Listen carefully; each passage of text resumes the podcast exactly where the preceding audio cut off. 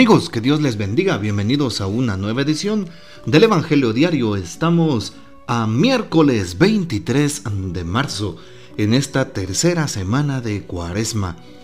Hoy recordamos en la liturgia a Santo Toribio de Mogrovejo.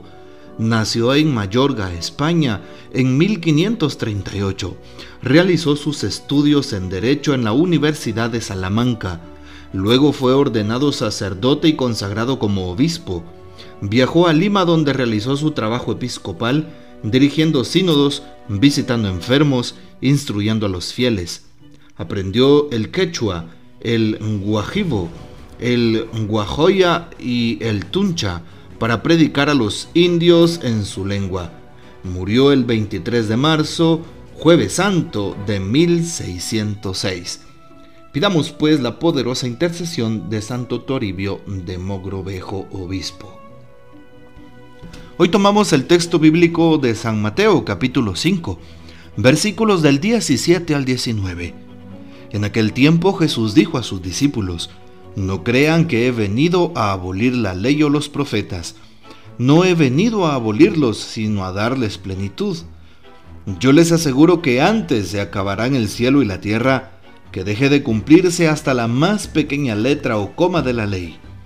Por lo tanto, el que quebrante uno de estos preceptos menores y enseñe eso a los hombres, será el menor en el reino de los cielos.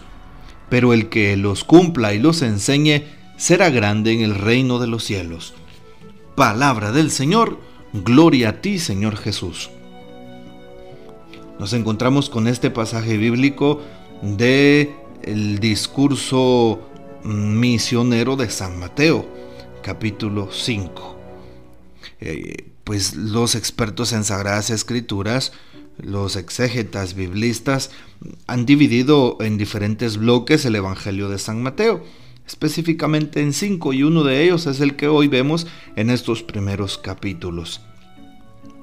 Jesús le habla a sus discípulos. Como bien sabemos, los discípulos de Jesús son aquellos cientos o incluso miles de hombres y mujeres que por todas partes siguen al Maestro, porque Él ha impactado sus vidas, porque han visto un ejemplo, porque habla con autoridad y siempre se identifican con Él.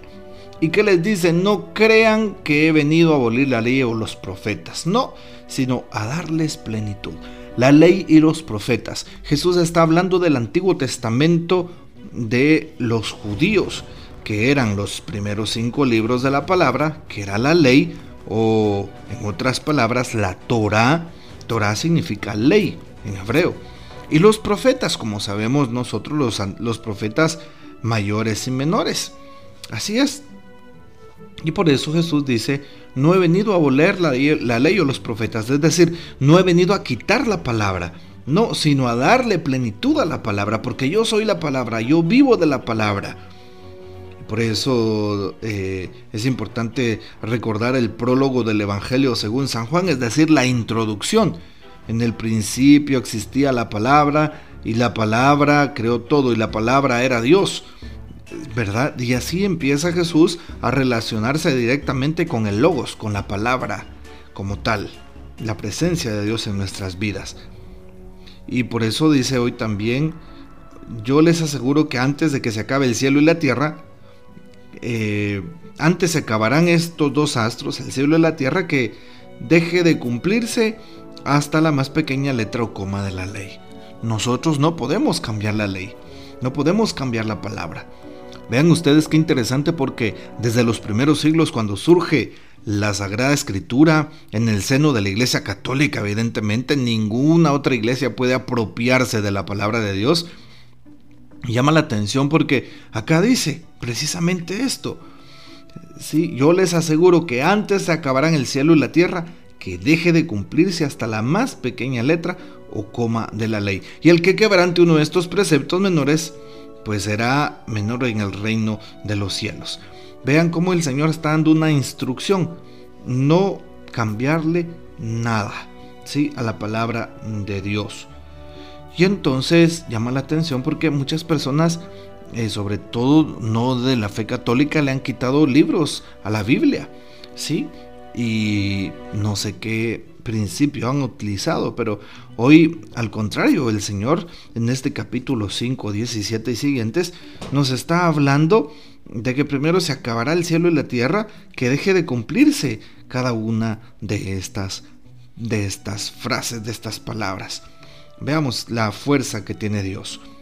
El que quebrante uno de estos preceptos será el menor en el reino, pero el que los cumpla será el grande en el reino. Bueno, hoy Jesús nos invita a cumplir un precepto principal, el precepto de amar, amar al prójimo, amarnos a nosotros mismos. Y por eso hoy el Señor nos invita precisamente a eso, amar. No es fácil amar, no es fácil darnos, no es fácil eh, ofrecerle a Dios todo cuanto somos y tenemos. Pero estamos invitados precisamente a eso, a seguir amando al Señor y a seguirnos entregando con disponibilidad. También tengo acá una pero muy breve reflexión del Papa Francisco sobre este texto bíblico que acabamos de, ver. Y dice el Papa, en el camino del cristiano no hay lugar para el odio. Si como hijos los creyentes quieren parecerse al Padre, no deben no deben limitarse a la simple letra de la ley, sino vivir cada día el mandamiento del amor, hasta llegar a rezar por los enemigos, es decir, hasta el último peldaño que es necesario subir para sanar el corazón herido por el pecado. La lógica del amor se basa en la libertad, en la caridad, en el, en el sano celo y en el deseo salvífico de Dios. Él quiere que todos nos salvemos, no lo olvidemos. Dios quiere que todos nos salvemos. Ahí está la reflexión que nos hace el Papa Francisco sobre el texto que acabamos de escuchar. Bien, qué importante es entonces cumplir la voluntad de Dios, cumplir con la ley, pero la ley de Dios es precisamente una.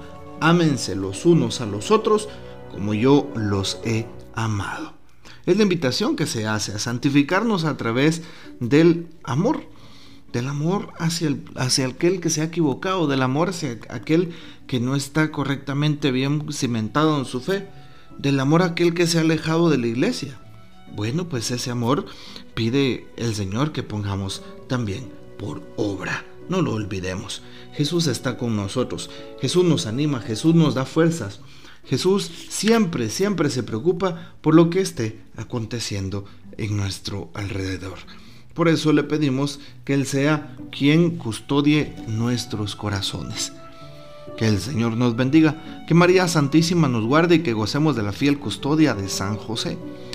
Y la bendición de Dios Todopoderoso, Padre, Hijo y Espíritu Santo descienda sobre ustedes y permanezca para siempre.